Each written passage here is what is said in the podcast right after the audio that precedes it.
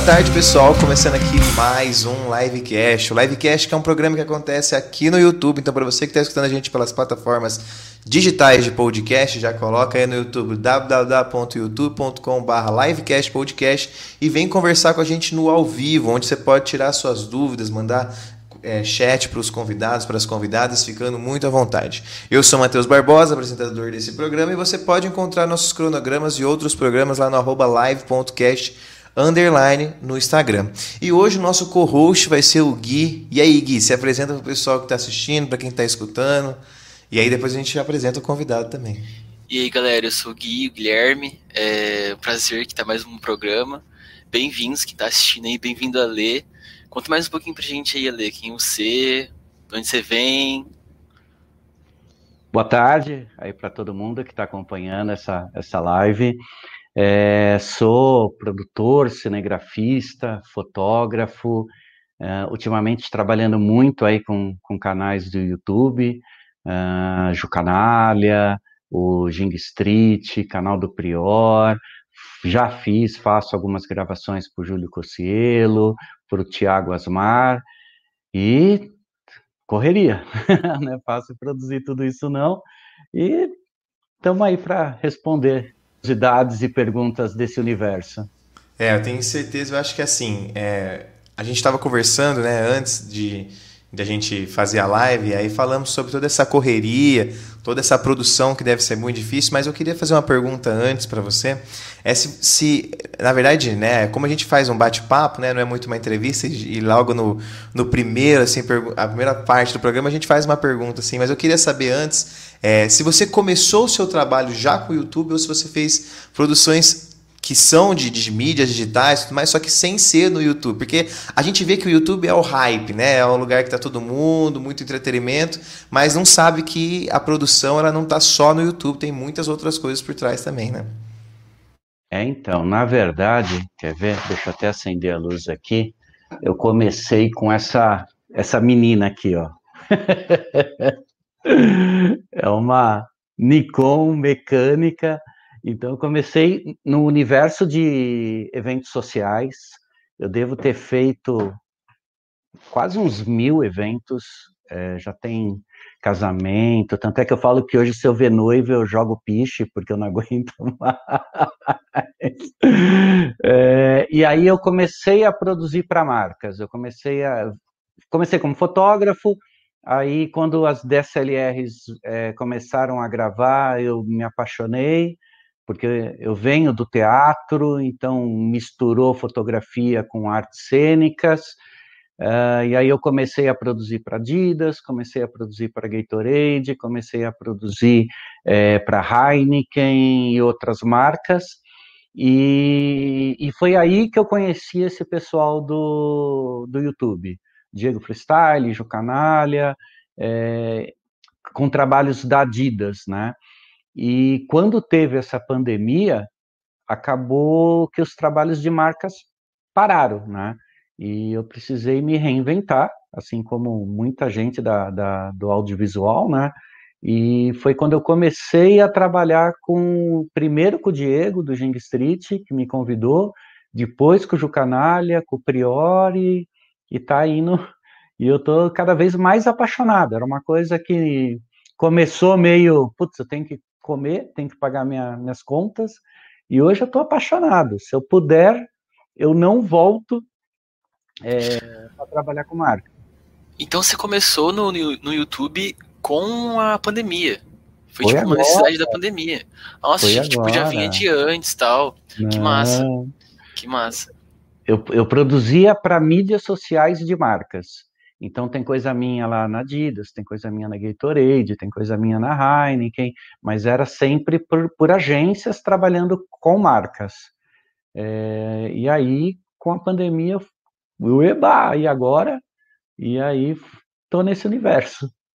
E, cara, eu fico pensando assim, né? Tipo, você falou assim, ah, tava trabalhando com a Adidas, com Gatorade, mas assim, são marcas que a gente tá no nosso cotidiano e vê a, em todo lugar, né? Você vai no mercado, você tem ali a Gatorade, você vê pessoas andando com, com roupas da Adidas a todo momento.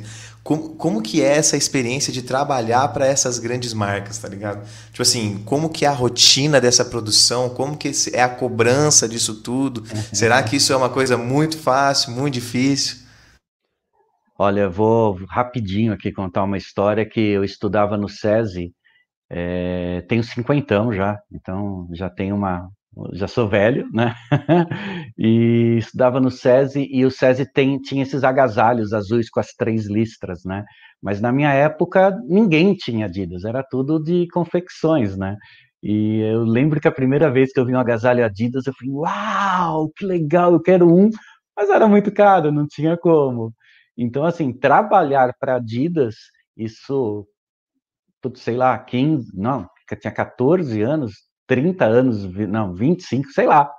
Foi bem bacana, né? Porque daí era uma marca que eu gostava demais, que eu sempre fui é, fã, e de repente eu estava lá dentro, de repente eu estava fazendo reuniões de diretoria, estava entrando né, nesse universo e aí falando com o Cafu, entrevistando o Cafu, entrevista, sabe, fazendo trabalho com o Denilson. Daqui a pouco eu estava no Flamengo, no Maracanã, daqui a pouco eu estava no San Siro, lá na Itália, daqui a pouco eu estava no Murumbi, quando o São Paulo, sou São Paulino, né? O São Paulo fechou com a Adidas, eu estava lá, então assim a Adidas, eu sou muito grato que ela abriu portas que eu nunca imaginei que eu ia entrar, né? É, fui para fora já quatro vezes aí para países fora do Brasil, então eu devo muito a Adidas, sou muito grato e, e, e trabalhar, né, principalmente no meio esportivo, que eu venho trabalhando há 15 anos mais ou menos, é uma grande paixão, né? É uma grande paixão. Você está do lado, é, entrar na casa do Cafu e está ali no, no, museu de troféus dele, que é um, é um absurdo, uma pessoa sensacional. Daqui a pouco você sai ali do Cafu, aí você vai fazer um, um, um jogo das estrelas e vem o Kaká, e daqui a pouco vem o. Sabe, é, é, é, é muito bacana, é muito legal.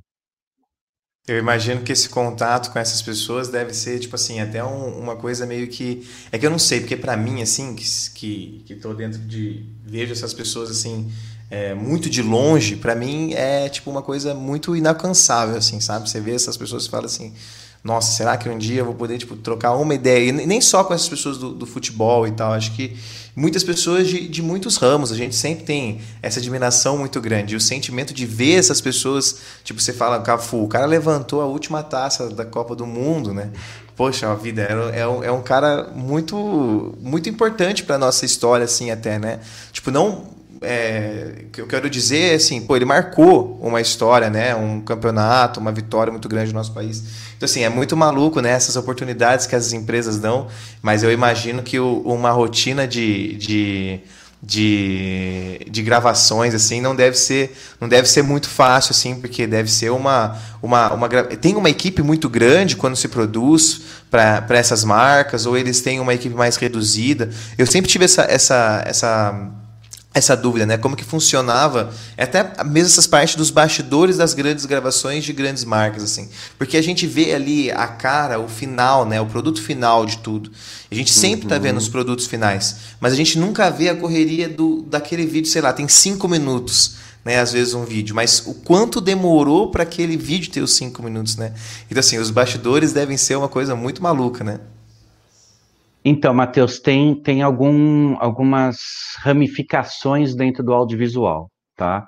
É, então, assim, eu, eu já trabalhei com publicidade, aí quando você trabalha com publicidade, com cinema, é absurdo, assim, para operar uma câmera, você tem um cara que opera, você tem um foquista, você tem um maquinista que empurra a câmera, aí você tem um cara que liga só a parte elétrica, você tem um cara que cuida da parte elétrica, você tem o cara que limpa o vidrinho para. Então, assim, para fazer um comercial de 30 segundos, às vezes você tem 50, 60 pessoas envolvidas numa cozinha, sabe? Num, num espaço mínimo porque daí tem o cara que vai fazer a comida para a equipe, tem o pessoal que serve.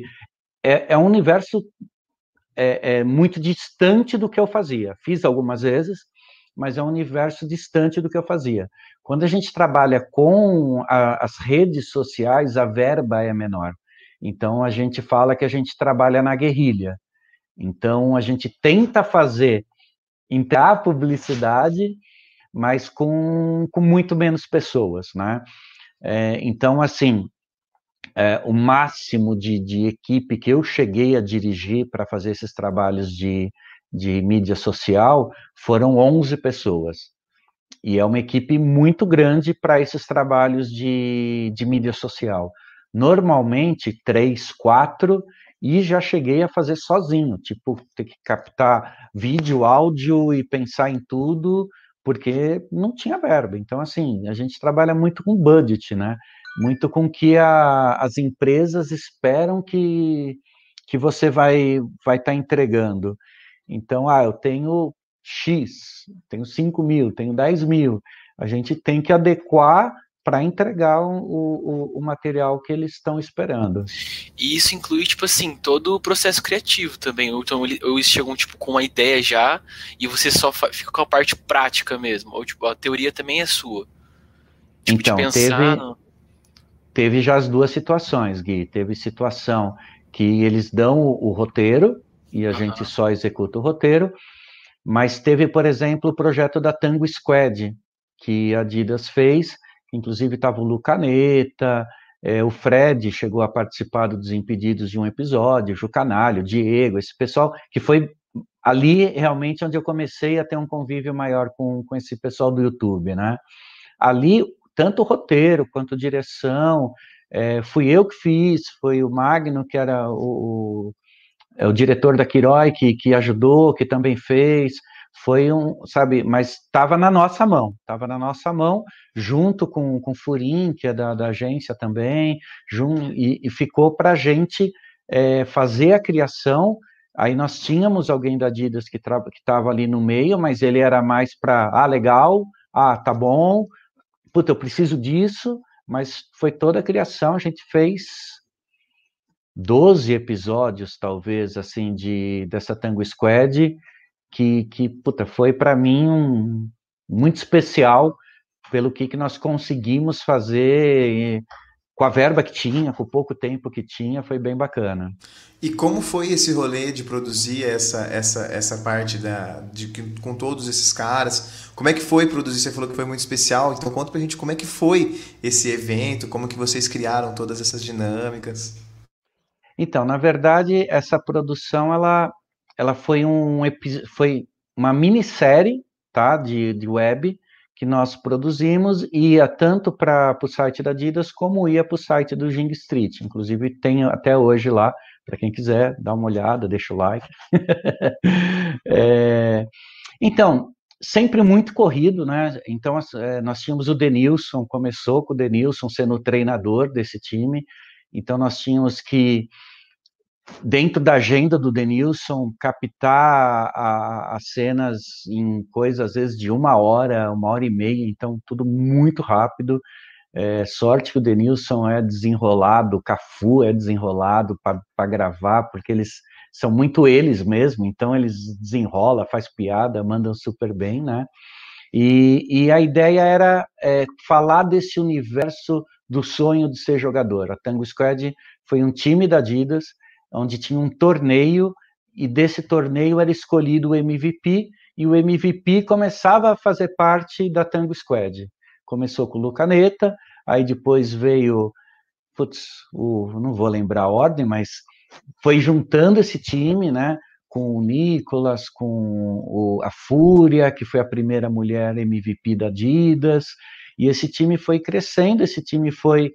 É, e, e nós contávamos as experiências que essa Tango Squad é, e a Adidas fornecia para esses meninos, que era conhecer jogadores, que foi é, jogar no Morumbi, foi jogar no Allianz Parque, foi jogar no Maracanã. Então são meninos que, que assim tiveram em algum momento o sonho de ser um jogador de futebol, não conseguiram e através da Tango Squad eles vivenciaram um pouquinho desse universo, né?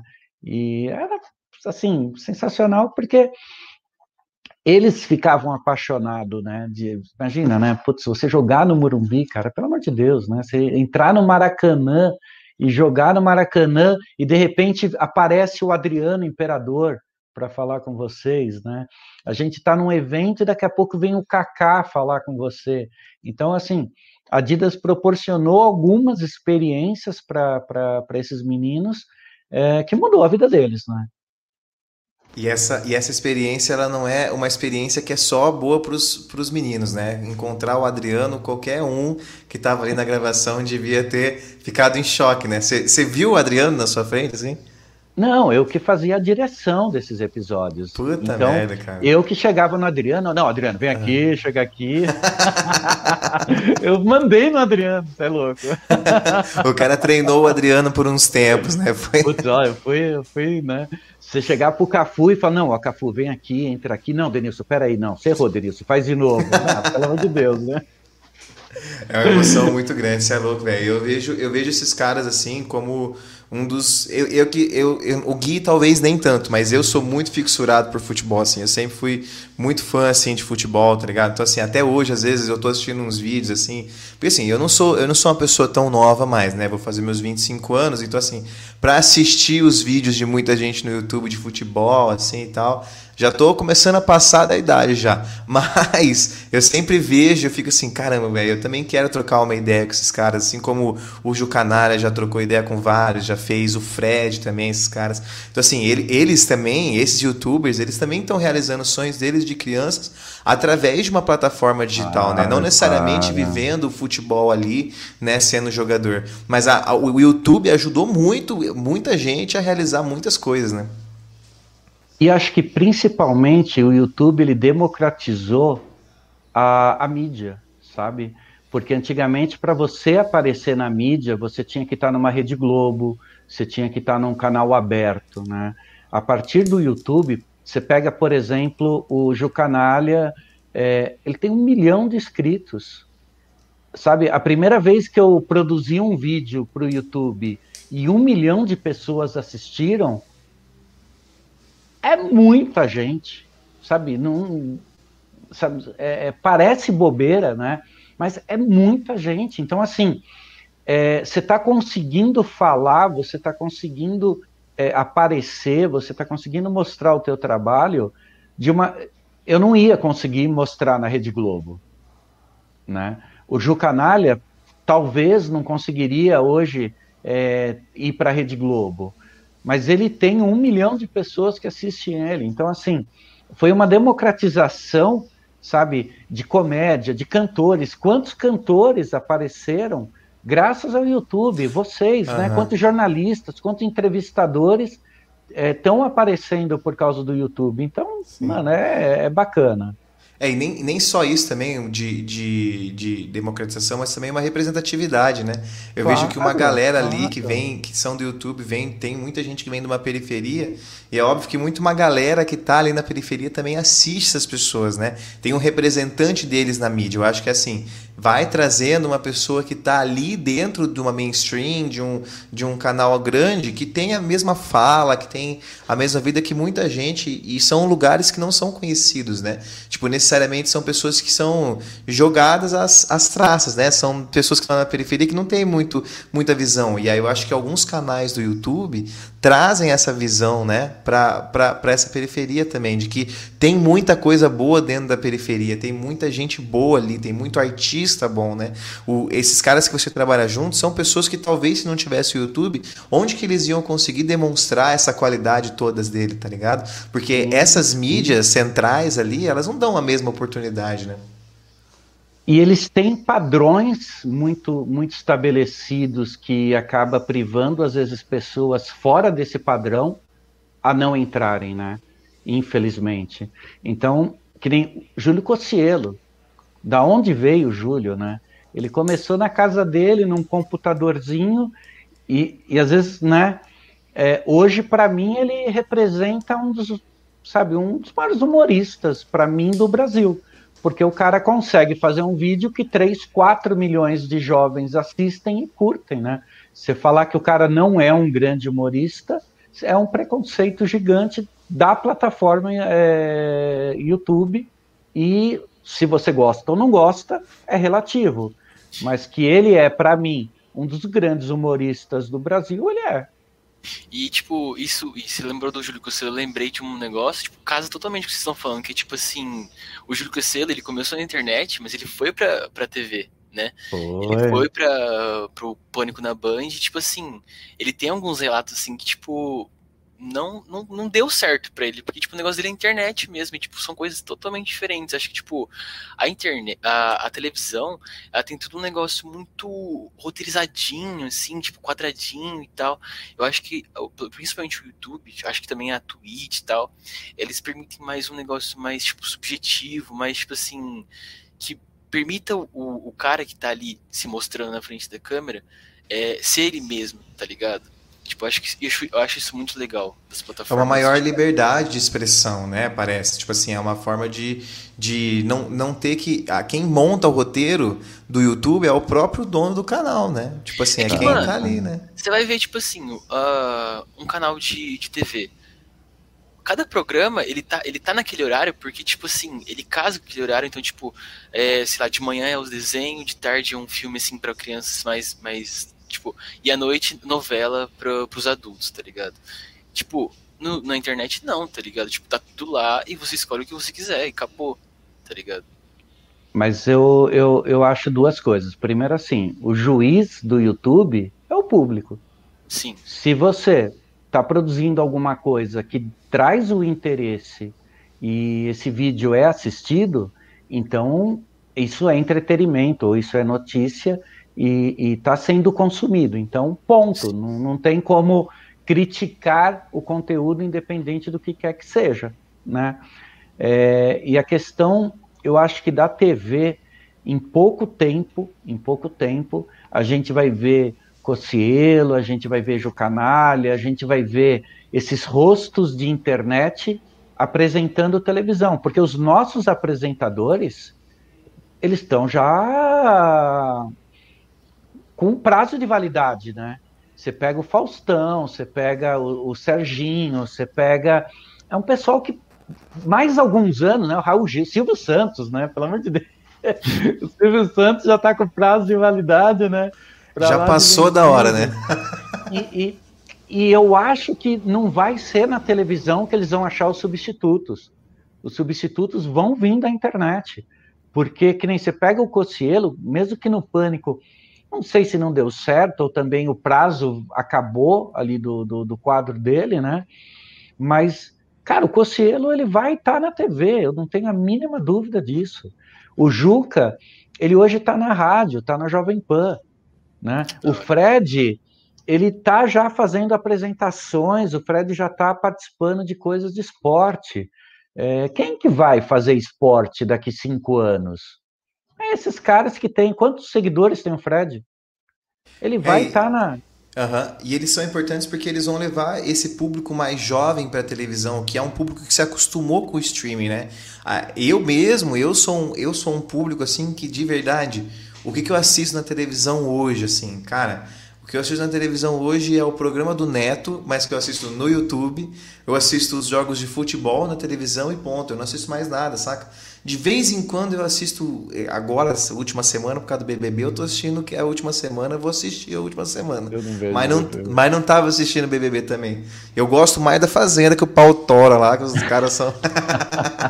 lá o negócio é mais divertido, mas, mas, mas a televisão não tem, né, uma, uma, uma programação muito mais para que está de fato adequada para os jovens, eu acho. Acho que ela está começando a fazer isso. Principalmente agora os canais estão criando é, plataformas de streaming, né? Tipo o Globoplay, está diferenciando aí, trazendo séries diferentes e tal. Mas isso não consegue competir de fato com o YouTube, porque o YouTube é uma caralhada de produção, é muita gente, é um nicho todo, todo diferenciado. Tem a galera do futebol, tem a galera dos podcasts, tem a galera do, dos vídeos de comédia, tem galera de, de enquete, tem de tudo, sabe? sabe? Então, tipo assim, eu acho que esse é um negócio que a gente tem que começar a perceber que a televisão, ela não vai. É...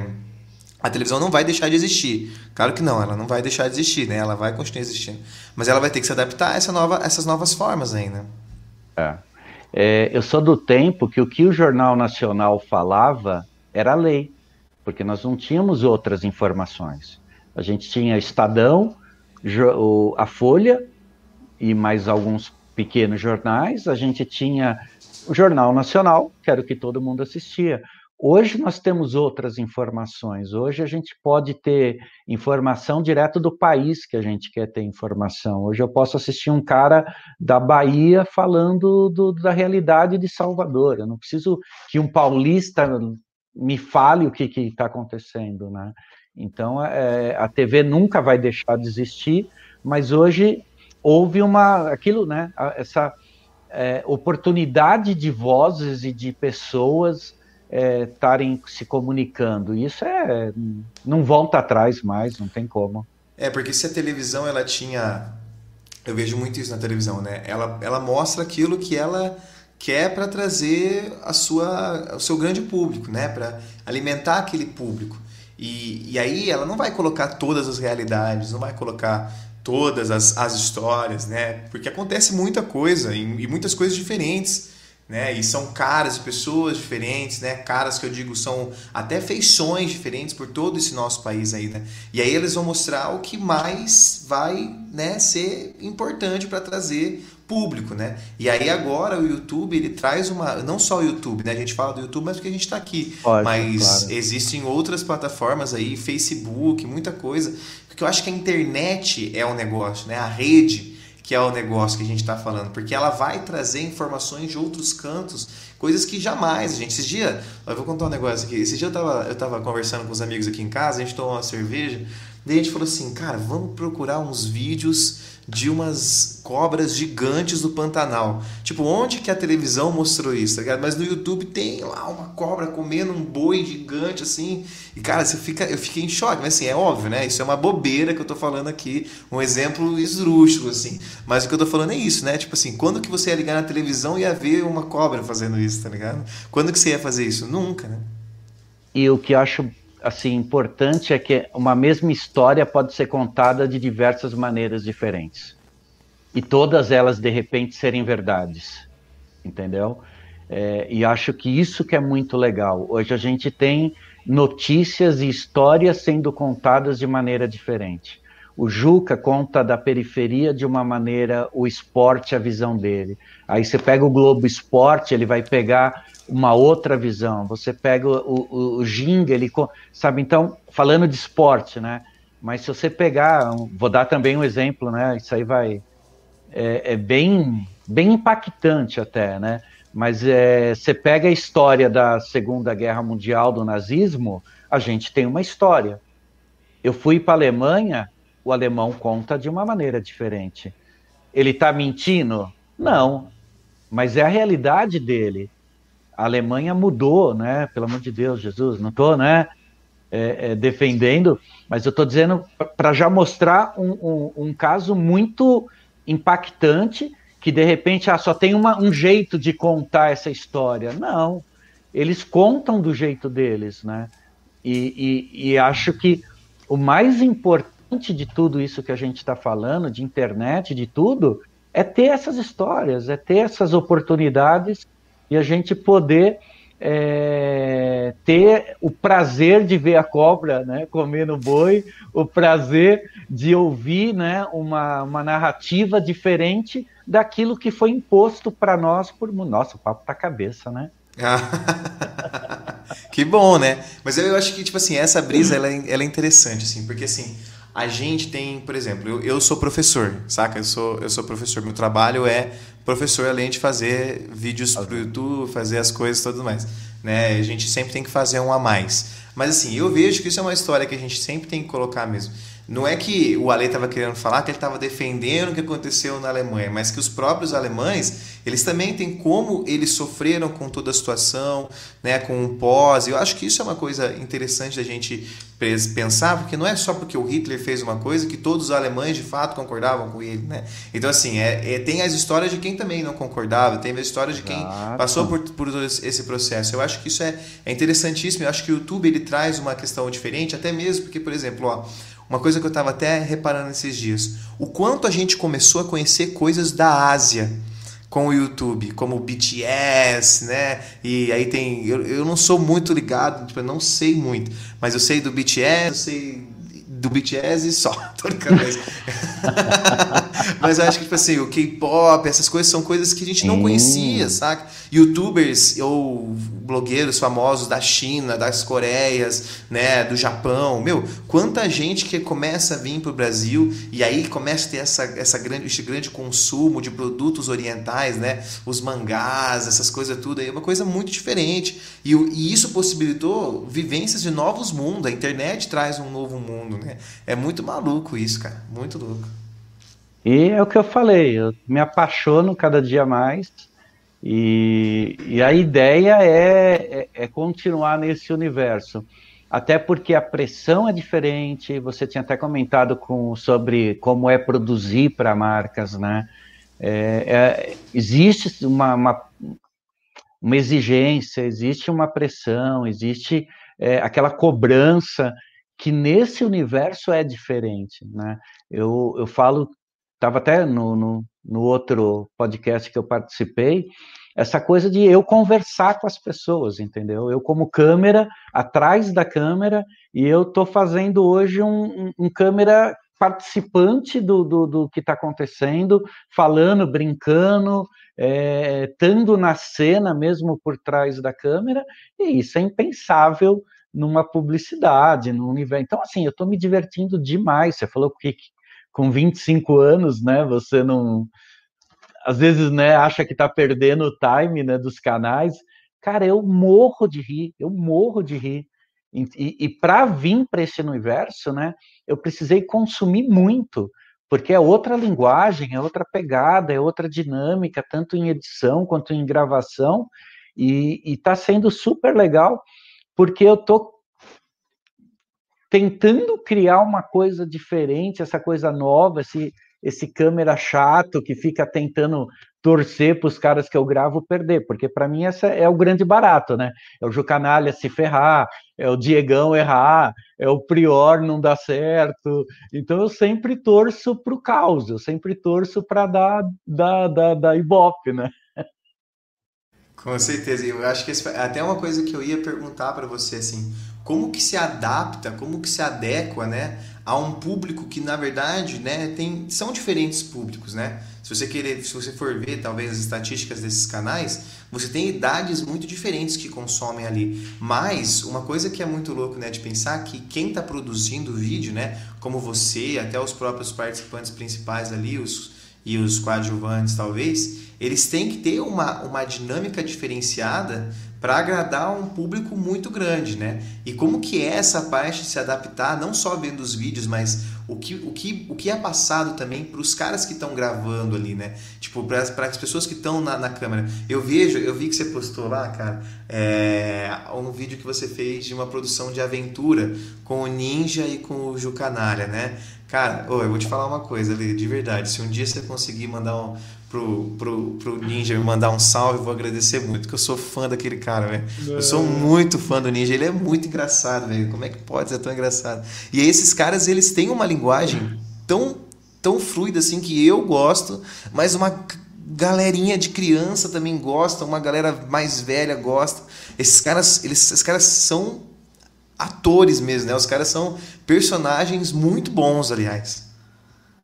Olha, essa produção, Matheus, eu acho que eu nunca eu ria, mas eu ria porque assim é aquilo, sabe? Ninguém interpretou. A gente não foi com essa proposta de ah, vamos pegar alguém que tem medo. Não, a gente, ah, vamos chamar o ninja, vamos. Ninja, você quer ir? Quero. Cara, mas ele tinha vertigem. Ele tinha medo de altura, meu. E, e, o ninja é o personagem, não, vamos lá, que eu vou arrebentar, eu sou foda. E, mano, a hora que ele. É, não, é porque. Ah, não, é medo mesmo. foi, foi sensacional, porque um vídeo é, que a gente puta, foi lá, produziu, não, não existia uma proposta de vamos falar de superar o medo, ah, vamos com esse vídeo falar que as pessoas. E acabou, além do entretenimento, eu acho que ficou muito forte nesse vídeo essa questão de não, vou saltar. eu vou deixar o meu medo, ah, eu vou enfrentar o meu medo. Então acabou tendo também uma, uma questão ali de filosófica até, é, muito bacana, muito bacana, de você ver de repente o Juca e o Ninja sair do universo deles, ir para um outro ambiente totalmente diferente, e nesse ambiente que eles não dominam, que não é o, o ambiente que eles estão acostumados, eles se superaram, cara, e isso é louco. Foi um vídeo, para mim, é o top 3 aí do meus, da minhas produção de YouTube. Qual que é o top 1? Fiquei curioso agora. Qual que você Não, é o top fotos? 3, eu não coloquei ele como 3, tá? Ah, é, é, é, pode crer. Ele, ele, ele tá ali ele no está meu... Nos, nos vídeos preferidos. Sem pode dúvida, crer. sem dúvida. Ah, teve o, o Falcão pulando de paraquedas no canal do Prior. O Falcão também não queria pular, ele tava, ele, ele não, ele foi para não pular. A, a, proposta do vídeo é o Falcão vai ramelar e não vai pular. E aí foi, foi conversando, o pessoal lá da UOL Paraquedismo foi, o Will é um cara sensacional, abraço Will se você ver esse vídeo, o cara é sensacional, e o Falcão pulou. E se não bastasse o Falcão pular, ele deu autógrafo numa bola em plena queda livre. E assim, mano, eu sou muito fã do Falcão. Falcão, para mim, tem o Pelé no futebol de campo, e tem o Falcão no futsal. O, o Falcão é absurdo. E, puta, mano, um ser humano sensacional, um cara incrível. E ver ele com medo também, sabe? Pular de um. Ah, você tá maluco, você tá maluco. E eu pulei junto, né? Então foi. Esse tá no meu top 3 aí também, fácil. Essa, essa, esse negócio de, de colocar os, essas pessoas mais famosas, assim, para um desafio é uma coisa é uma coisa que a gente porque esse é uma, um bagulho que eu acho que eu queria falar. Porque as pessoas elas elas vão olhando essas pessoas Falcão né os grandes jogadores e falam assim mano esses caras aí eles são gente top assim né eles são pessoas que tocáveis é e aí você vê nesses vídeos que eles são meramente mortais igual a todo mundo né. E essa é uma coisa Tem que eu tava medo como a gente tá ligado? É então eu falei eu tava falando isso pro Gui uma hora eu falei assim cara esses caras, se um dia a gente chegar a trocar uma ideia com esses caras, eles vão trocar uma ideia com a gente, igual a gente troca ideia com qualquer porque eles são pessoas normais, né? O negócio é que eles aparecem mais. Só que dá um choque na gente ver essas pessoas passando por isso, cara. E eu nem sabia desse vídeo, depois eu vou procurar para ver. E já vou deixar aqui também, ó. O pessoal já vai ver esse vídeo como um corte também. A gente vai colocar esse corte aí para as pessoas também assistirem mais esses vídeos. Porque, pô, eu nem sabia que o Falcão tinha descido. Mas Conta mais alguma outra aventura que você viveu que você fala assim, mano, essa aventura aqui ou esse, esse fato aqui que aconteceu foi, assim, muito engraçado. Uma história que você viveu que você falou assim, cara, essa história é muito boa. Essa, essa do Ninja, para mim, foi a que eu mais ri na vida. Ponto. Assim, o Ninja. É, Ele é muito medo... engraçado, né? Não, eu, eu, eu, eu fico lembrando dele, eu fico rindo. tipo assim, não tem, não tem o que fazer. Tipo, você lembra do Ninja, você dá risada, velho. Tipo assim, o dia é. que eu tava assistindo um podcast dele, que ele falou que ele falou assim: não, você tem que ver, cara. O animal mais foda que tem é a galinha, porque ela tem três, não sei o que, e ela faz assim, ela parece um dinossauro. Eu falei, mano, como que esse cara chega nessas coisas, velho? Tipo assim, como que ele, esse cara ele fala tem, tudo né? isso? E ele, ele tem, tem uma galinha. De estimação que é a faca. Exatamente. Abraço, faca. Exatamente, velho. E é um cara diferente, né? Tipo assim, pra mim a palavra que define o ninja. Diferente. É. Tipo assim, ele é um humano que não tem, não tem como você explicar, né? E não é personagem, ele tem essa intensidade. Exatamente. Ele, tem essa, ele é assim, ele é um cara que se entrega. É, é, é, é muito, sabe, é muito gratificante a minha profissão. É, acho que por ter a oportunidade de conhecer essas pessoas e lugares, né? É, e, e, eu, assim, não tem, é, não tem como. Até deu uma emocionadinha agora, sabe? De eu não imaginaria é, estar com, com essas pessoas, estar em lugares. Falei do San Siro, eu fui no CT de treinamento do Bayern de Munique, é, sabe, puta, França, Torre Eiffel, Estados Unidos, é, Maracanã, Cara, eu fiz um documentário sobre café para um. Para um. Nossa! como que chama aqueles lugares que se joga, cassino de Los Angeles, e eu fui nos melhores lugares de produtores de café, e eu amo café. Então, assim, a profissão me deu a oportunidade de ir e ver palestras. Eu tive, eu, eu já gravei palestra com pessoas super renomadas assim do Brasil e é incrível, né? É incrível porque normalmente eu não, não nunca conheceria, né? Então acho que é, o mais emocionante de, da, da, profissão, acho que é isso, né? É aquilo, é hoje o Falcão, ele chega nos lugares e, ô, oh, puta, e aí, Ale? O Cafu chega nos lugares, ô, oh, fala, Ale! É, cara, é muito louco isso, é muito gratificante, acho que é a palavra. Ô, Ale, e você tava falando, tipo, no começo, que, tipo assim, você começou a produzir com esses caras, tipo, há pouco tempo, né? Tipo, no começo da pandemia. É, você, você já morava perto deles? Tipo, onde, onde você reside atualmente? Tipo, como é que é? Porque, tipo. Eu moro em Ribeirão Pires, eu moro longe, assim, de todo mundo, né? Eu não moro perto. Não. Mas, assim, eu comecei a produzir YouTube é, o ano passado. Mas eu conheço, por exemplo, o Diego e o Juca, já deve ter seus cinco anos. Porque eu fazia eventos da Adidas, entendeu? Eu trabalhava nesse meio do futebol. Então eu conheci o Cafu pela Adidas, não pelo YouTube. Eu conheci o Falcão pela Adidas. Eu sabe, eu conheci o Fred por estar em eventos da Adidas. Então a maioria das pessoas foi graças a Gatorade. Eu, eu, eu tive a oportunidade de gravar o Gabriel de Jesus, o Neymar, por trabalhos, o Fred do Fluminense. É, o YouTube agora intensificou isso, né? Hoje eu estou muito ligado, gravação toda semana, entregando conteúdo toda semana, mas assim, a fotografia antes ainda da Adidas, né? A fotografia, pô, eu fotografei Titãs, eu fotografei Ivete Sangalo, eu fotografei, é, mano, American Shopper, nem sei se ainda existe American Shopper, sabe? Aqueles caras que constroem moto nos Estados Unidos. Eles vieram para o Brasil e eu era muito fã. E de repente eu tava com aquele cara barbudão, careca, com maior cara de mal, eu com a câmera. Uau! Foi assim, tem muita coisa, tem muita história. Já fiz Como Stock Car. É, como que você lida com essa emoção, cara? de ver esses caras e ainda ter que trampar, porque é o seu trampo, né? Tipo assim, você tá ali, você vai ver a, primeira vez a pessoa, mas você tem que manter uma conduta ali, porque você tá trabalhando, né? total, né? E como que você segura tudo essa situação aí?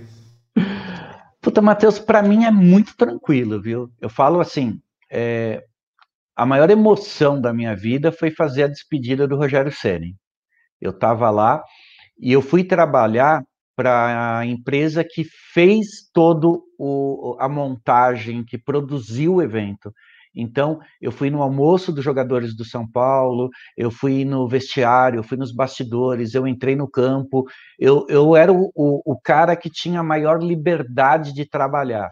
É, até mais do que o pessoal da Globo, até mais do que das mídias, porque eu tinha acesso que eles não tinham, né?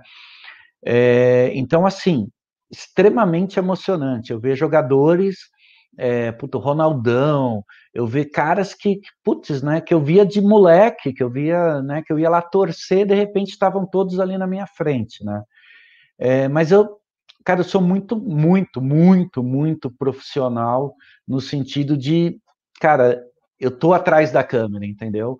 Então eu ficar é, sempre muito, cara, não, não o menos notado possível eu não posso atrapalhar, eu não posso. Talvez por isso que hoje eu esteja me divertindo tanto, podendo falar, podendo participar, podendo estar tá, né, interagindo, porque foram 20 anos, 25 anos ali atrás, né? E, e, e, bem isso, né? Às vezes, ah, mano, eu tô aqui, né? Mas tipo com aquela cara de, não, tô nem aí, né?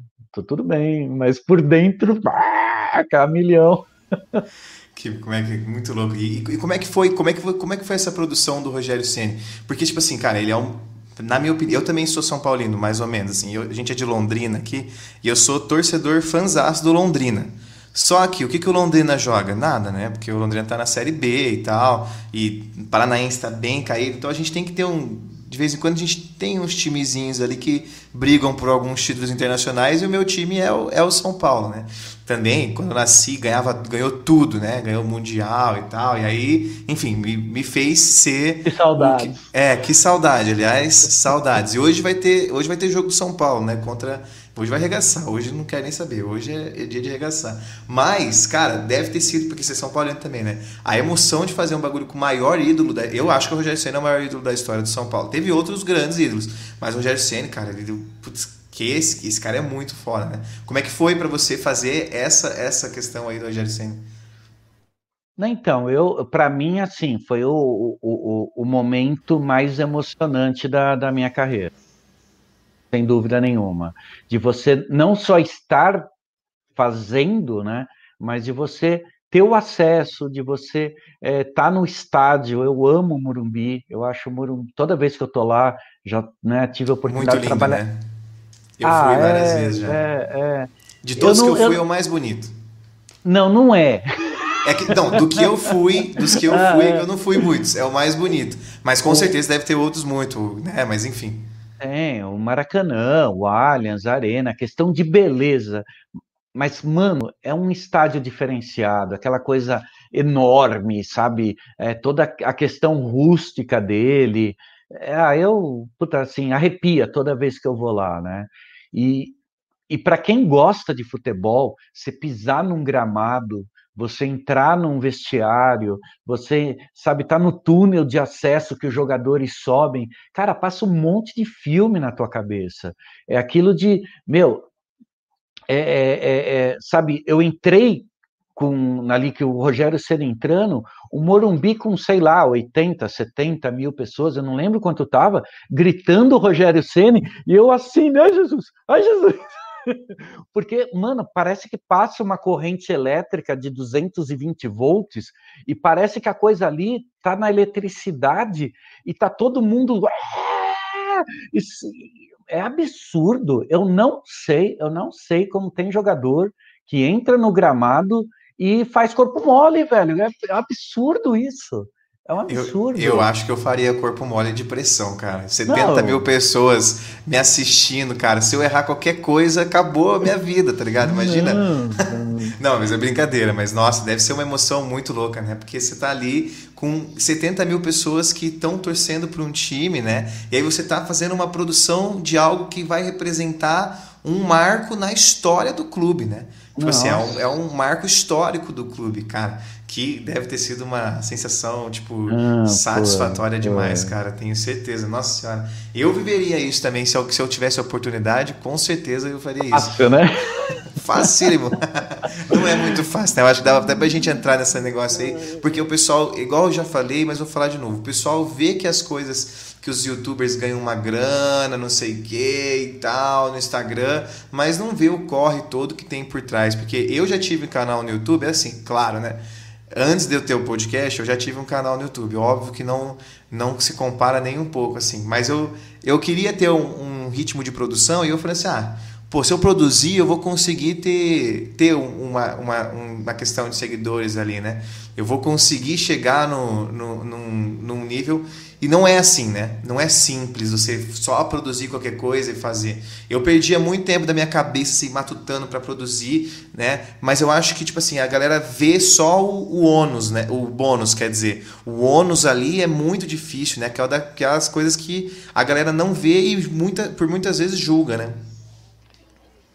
É o que todo mundo às vezes, né, é, chega e putz, meu, Valeu, Bruninho. Putz, esse é um cara sensacional. Te amo, menino. Que é o meu piloto de drone fantástico, absurdo. O Bruno é sensacional, cara. Faz parte da equipe aí. E São Salve. Paulino. São Paulino. É... Todo mundo que fala para mim, ah, eu quero começar um canal, como que eu começo um canal?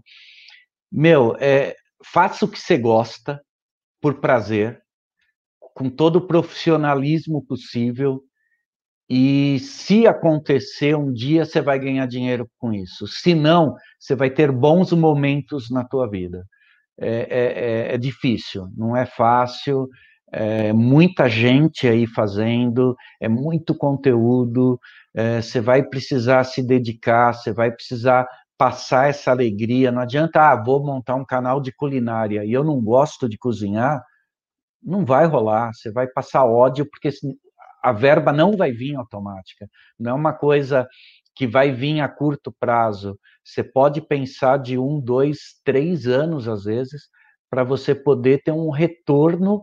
E eu vou te falar, tem canal grande que às vezes produz vídeos e sai no prejuízo, porque o vídeo não dá o AdSense que o cara gastou com câmera, com editor e com, com custo de produção de gasolina, alimentação.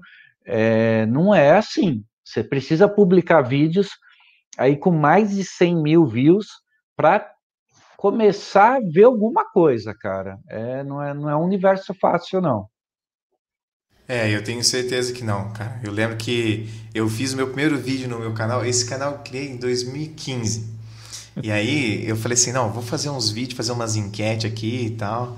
É, e aí eu, eu, logo primeiro que eu postei deu 1.200 visualizações. Eu falei assim, não, pronto, tô feito vai ser aqui mesmo que eu vou ficar. Aí depois comecei a produzir e começou a cair, né? Chegava uns 500, depois 400, e a gente vai desistindo, né? E aí, só que agora com o Livecast já tô diferente. Faz, é um ano e meio já que eu tô, quase um ano e meio legal, já que eu tô com, com o programa. Eu comecei sozinho, mas aí fui chamando algumas pessoas para a gente interagir junto. Eu acho que esse é um negócio que faz parte também, né? Ter uma equipe também para você não fazer tudo sozinho, não ter uma visão só do, do tudo que você produz de uma forma sozinho, né? Porque se você pensa só uma cabeça, talvez você pode conquistar apenas um público só, né? E outras cabeças pensando junto, elas vão dando parâmetros para as outras formas de pessoas que estão ali no, que estão vão assistir, vão vão consumir esse vídeo, né? Então é sempre muito bom e ainda mais uma pessoa que produz junto, né? Você você provavelmente deve dar muitas ideias para as pessoas que você produz ali, ou até mesmo fazer o roteiro de um vídeo inteiro, não um roteiro escrito, né? Mas assim fazer uma ideia inteira e assim não deve ser muito fácil, né? É que assim eu gosto muito, eu gosto muito. Eu, é, a minha cabeça hoje é, é, eu falo, eu tenho muita ideia. Ei, Laia! Oh, Leandro, te amo, querido. E, e eu, eu gosto, então eu, eu falo, eu, eu, eu, dou sugestão, eu produzo. Sou besta. é, e, então, assim, eu tenho muito prazer. E eu não tenho mimimi é, da minha ideia não ser produzida, porque eu não fico chateado. Para mim, tá, tá ótimo, tá legal. Então, eu vou falando, eu vou sugerindo, puta, vamos fazer. O salto na pedreira foi, foi ideia minha pro Juca Aventura. E o Juca topou, o Ninja topou e a gente fez esse vídeo, entendeu? É, é, o Prior, putz, eu ajudo muito o Prior a, a ter ideias, a, a, fazer conteúdo, porque ele está começando agora no YouTube, né? Então é, eu curto muito. Posso contar uma história rapidinha? Com certeza, fica totalmente à vontade. Só para falar que o Bruno e o, e o Leandro estão aí, aí eu lembrei, você falou de momentos emocionantes da minha vida, né? Um dos momentos sensacionais foi quando a gente foi fazer a Máscara Salva, que foi uma ação do Itaú, é, no Rio de Janeiro, que fizeram a projeção da máscara no Cristo e nós que fizemos o conteúdo audiovisual dessa, dessa ação. Então, o Bruninho estava no drone, estava mais uma galera aí da equipe, o Lê não foi, devia estar tá aí com outro compromisso, e a gente ficou dois dias sozinhos no Cristo, né? o Cristo fechado, e a gente de tarde, de noite, é, montando, produzindo, fazendo as coisas, e, e, aí, sabe, num determinado momento eu parei, cara, o Cristo totalmente, não tinha ninguém na plataforma, o Cristo, o Rio de Janeiro lá embaixo, aí você para e fala, que privilégio. Obrigado, obrigado, Deus, sabe? Porque, meu, sabe, ah, tô no Cristo sozinho, já, peraí, né?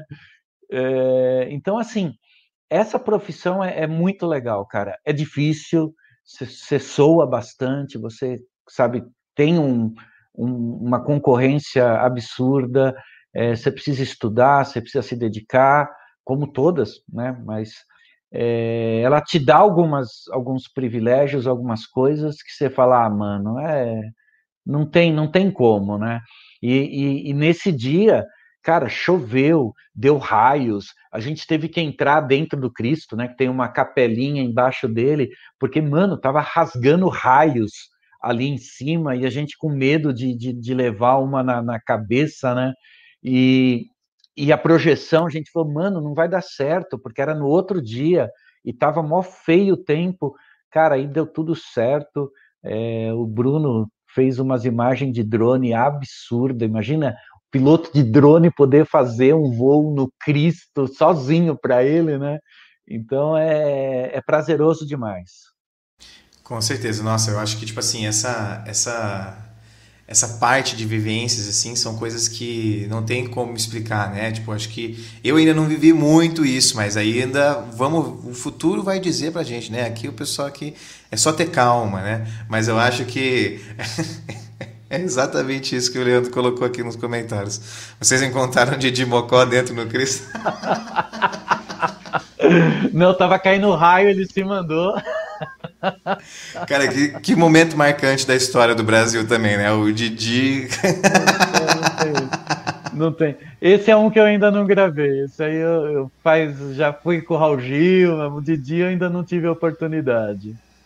Cara, e eu, eu fico vendo que, tipo assim, a gente tá num, num meio, né, de, de pessoas, assim, que mostram muitas coisas que, pô, essa questão do, do Cristo Redentor, cara, era uma questão que colocaria ali muita, muitas pessoas novas, é, uma ideia dessa realidade nova, né?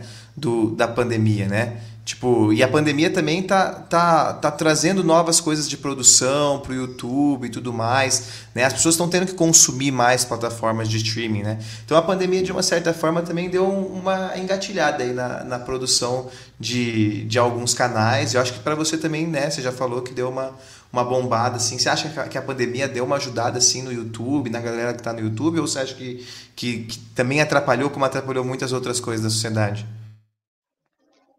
Ah, é. Falar que a pandemia ajudou alguma coisa me dá até um embrulho no É, não, é, é, isso é verdade. É, isso é verdade, isso é verdade. Deixa eu me reiterar, né? A não, pandemia, mas eu não, a pergunta. Não, não entendi, que, não que a pandemia ela foi algo positivo, pelo amor de Deus, ela não é positiva de nenhuma forma. Mas que muitos canais começaram a produzir coisas porque as pessoas agora estão em casa, então elas têm que consumir coisas em casa. Eu acho que o YouTube é uma dessas vertentes aí, né? Então, Matheus, eu eu não sei, cara, porque assim, fechou muita porta. Né? A gente não pode produzir muita coisa porque não pode trazer convidados, não pode fazer aglomeração. Então, tudo. Cara, eu não aguento mais enfiar cotonete no nariz, porque toda hora você tem que ser testado, né? E aquele negócio é horrível. Não horrível. faça. Se você não precisar. Uma vez e nunca mais quero fazer, cara. Foi a pior sensação da minha vida. Sabe? Então, assim, eu acho que tudo na vida a gente precisa é, passar. A coisa está aí, a gente não pode simplesmente esperar ela ir embora, a gente precisa continuar, e então é o que está todo mundo fazendo, né? Eu acho que estão consumindo mais, putz, não sei, eh, sabe, os números, eu não sei se se está tendo o maior número. O YouTube deu até uma caída grande nesse início de 2021 na entrega deles, muito canal tendo problema que não sei se por muito conteúdo produzido, mas é, o YouTube deu uma caída na entrega e aí a gente precisa ralar e criar coisas novas para poder chegar nos números que a gente precisa. Mas eu acho que ela, ela atrapalhou muito, porque, por exemplo, não tem mais eventos. E a, o meu nicho, que é principalmente futebol, esporte, a gente precisa de evento para estar tá lá, para pegar um. A gente não pode fazer nada com o jogador, porque os jogadores estão todos proibidos de participar de live ou de qualquer coisa por causa da pandemia. Ah, a gente não consegue, sabe, o pessoal aí de ir num show. É, então, assim, ela dificultou muito para a gente produzir coisas, mas por esse lado do pessoal estar tá mais em casa, é, de repente pode ter essa vertente da pessoa assistir mais, né? Mas eu acho que também cai naquela outra coisa, né, Matheus? Você assistir mais do mesmo, não, você não vai. Então exige que a gente produza conteúdos diferentes para o cara poder assistir, porque o Juca são três vídeos por semana. Se a gente não se reinventar e não sei o quê, Pô, você assiste 20 vídeos do Juca e você fala, ah, pô, legal, deu, não aguento mais esse cara, né? Eu acho que não só consumir, mas também, tipo, a produção também aumentou muito. Tipo assim, não só de um, de um cara só fazendo, mas eu acho que muita gente começou a produzir conteúdo pra internet também agora no, na pandemia. Acho Sem que isso dúvida. bastante. O cara tá ali em home office. Ah, peraí, deixa eu É. montar um canal de culinária. Ah, não, agora eu vou montar um canal de música, porque eu toco violão, tô em casa e vou montar. Eu acho que deu essa oportunidade. Eu acho que é É, legal. Eu, por exemplo, criei um canal na Twitch, assim, no no meio da pandemia, assim, fazer umas streams, jogando, jogando um jogo, assim. Tipo, é difícil, é difícil produzir, tipo, é difícil manter uma constância. Acho que o mais importante, assim, é a disciplina de, tipo, sempre estar ali e tal. Porque no começo você não tem tanta recompensa, assim. Não, não falo só de dinheiro, mas, tipo, às vezes você tá falando pras paredes, tá ligado? Tipo, é um pouco difícil no começo. É uma, uma coisa que o pessoal acha que ser artista no Brasil, você fazer arte, ou, né? É, ah, eu vou, eu não, eu não vou trabalhar. Ah, eu vou criar um canal de YouTube. Ah, eu vou ser músico. Ah, mano, você trabalha pra caramba. São ótimos. Se você não levar a sério, eu gravei há pouco tempo com o Serol, que é no do Free Fire, não sei se vocês conhecem. Mano, ele grava 14 horas por dia de live. Você sabe o que é 14 horas você ficar aqui na frente de um, de um, de um computador? É, se isso não é trabalhar, eu não sei o que, é, sabe? É, mano, é muito, muitas horas. Se você não se dedicar igual você como bater um cartão, você não vai seguir para frente, você não vai conseguir sucesso. É muito suor, é muita dedicação, é muito amor pelo que, que você está fazendo. E aí, de repente, quem sabe, dá certo. É, é igual, igual o livecast aqui. A gente, eu criei no começo da pandemia mesmo, e aí a gente está começando a, a, a ter um, um, uns convidados, assim, que tem uma, uma. É que todos os convidados que a gente teve foram super bons, assim. A gente não pode falar que nenhum Bom. convidado, mesmo se eles foram, sei lá, tem 200 seguidores, a ideia não é só ter muito seguidor, a ideia é ter um bate-papo que flui, assim, um bate-papo bom, né? Que é uma coisa que tem surgido muito no YouTube, com os podcasts e tudo mais. Eu acho que é uma coisa que existe e que é bom. O pessoal curte, o pessoal gosta de assistir, o pessoal gosta de ouvir histórias e tal. Mas é muito difícil ter convidado toda hora, você ter bate-papo toda hora. Eu fico vendo esses, essas galera que tem podcast diário.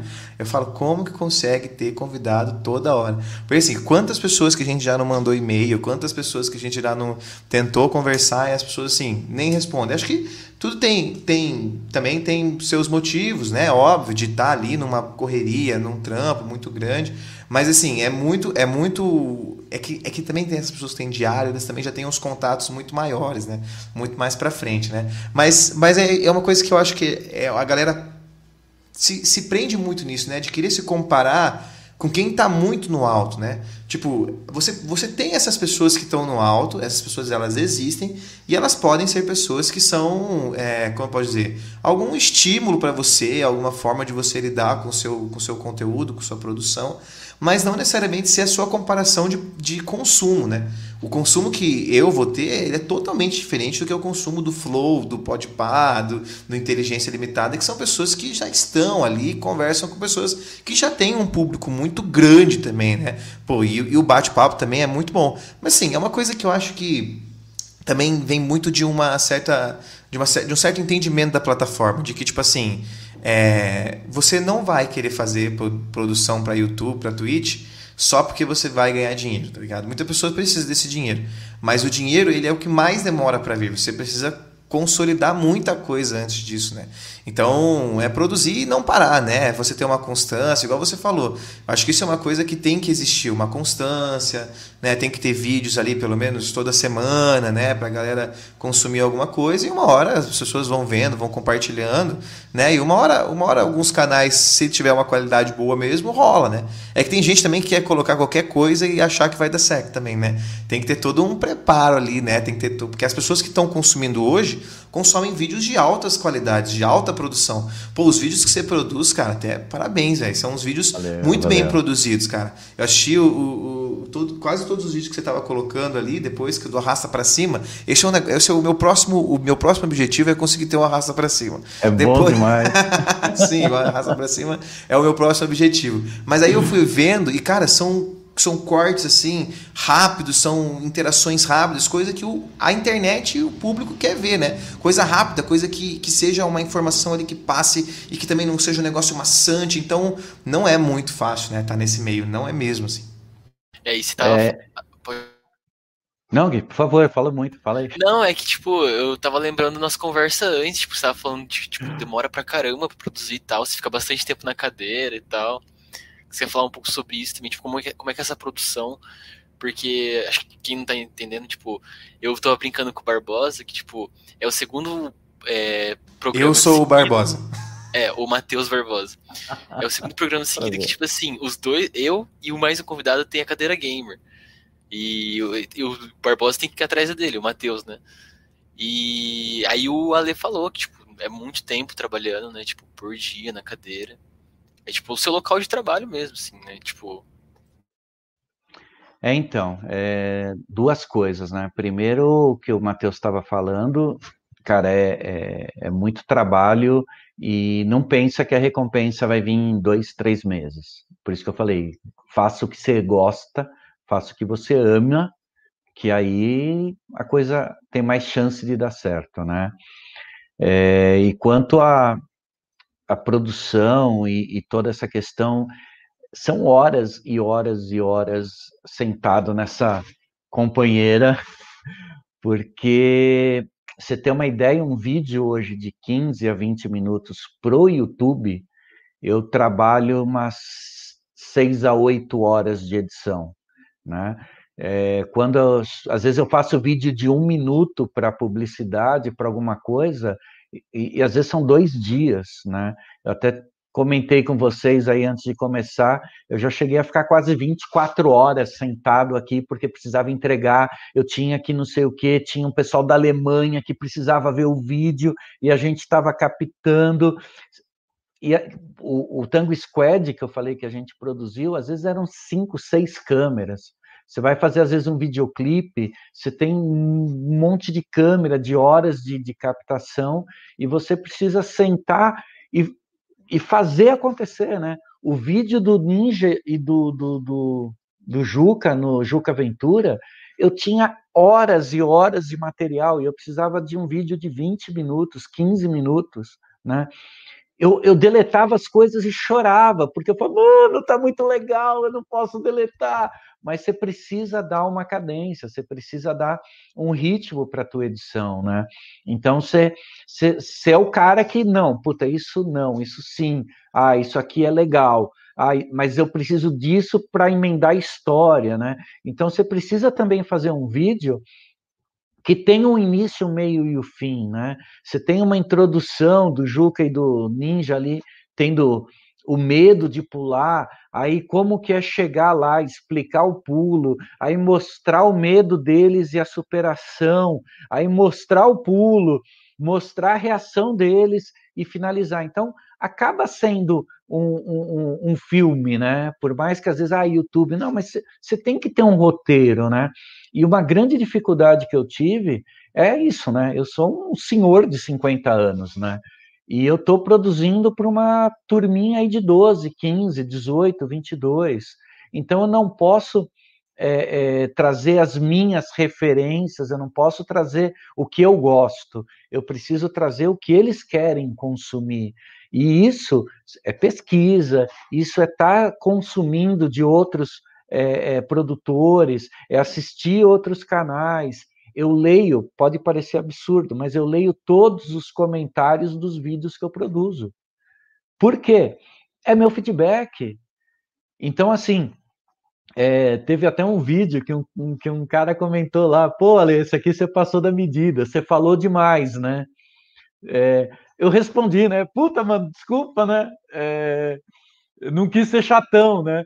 E o menino respondeu: Não, mas que ele? Eu falei brincando, cara, você é pô, curto pra caramba. E aí, assim, a molecada, né, esse, esse pessoal novo, é, curtindo essa linguagem que eu estou fazendo, curtindo esse estilo que eu estou fazendo, pô, é super gratificante, né? É, é, é tá dando certo, tá legal, né? Não tem o pessoal falando cala a boca, não, não tem ainda hashtag, ó, vou criar uma hashtag para me lascar, né?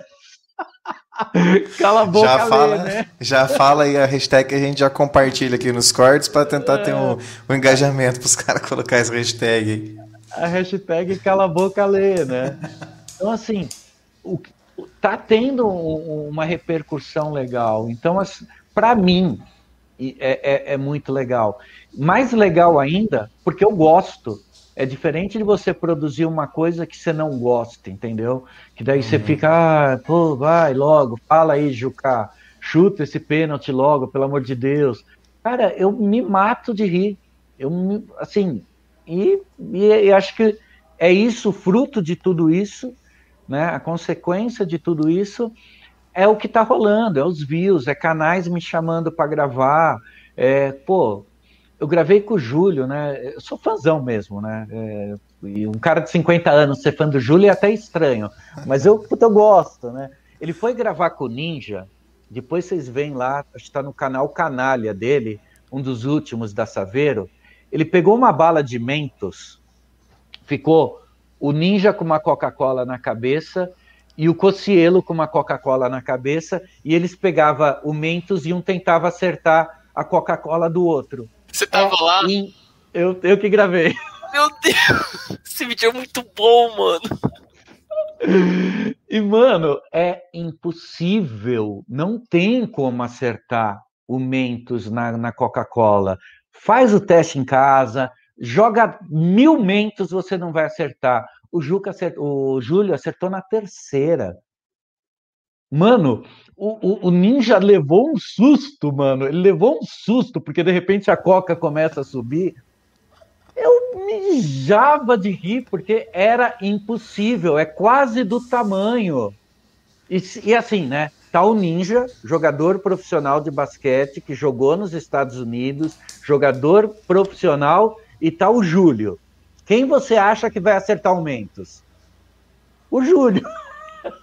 Tá ligado? Mano, que legal, sabe? Eu assisti esse, esse vídeo e achei muito engraçado. Eles estão, tipo assim, é na frente de uma casa, não é? Da casa do, do ninja. Então, mano, muito bom esse vídeo. Cara. É, esses caras, eles são, eles são sensacionais, cara. E essas ideias de vídeo são são vídeos que, como assim, né? Tipo assim, aí dá certo o negócio e ainda tem. E, e são personagens ali muito bons. Eu digo personagens porque são personas que têm uma cara ali para todo mundo ver. Não que eles são atuando ali. Mas Ali, a gente curte ter um programa de uma hora, uma hora e dez. A gente bateu essa uma hora, uma hora e dez, mas tenho que certeza bom. que tem muita coisa pra gente trocar ideia. Até dava pra gente tentar marcar uma outra segunda parte, um outro bate-papo para ter mais conversas. Com certeza porque esse foi um bate-papo muito bom, foi um bate-papo muito gostoso. Com certeza a gente conheceu muita coisa desses bastidores que a gente não não, não tem muito acesso, né? Eu acho que conversar com essa, foi quando eu te chamei eu falei exatamente isso, né?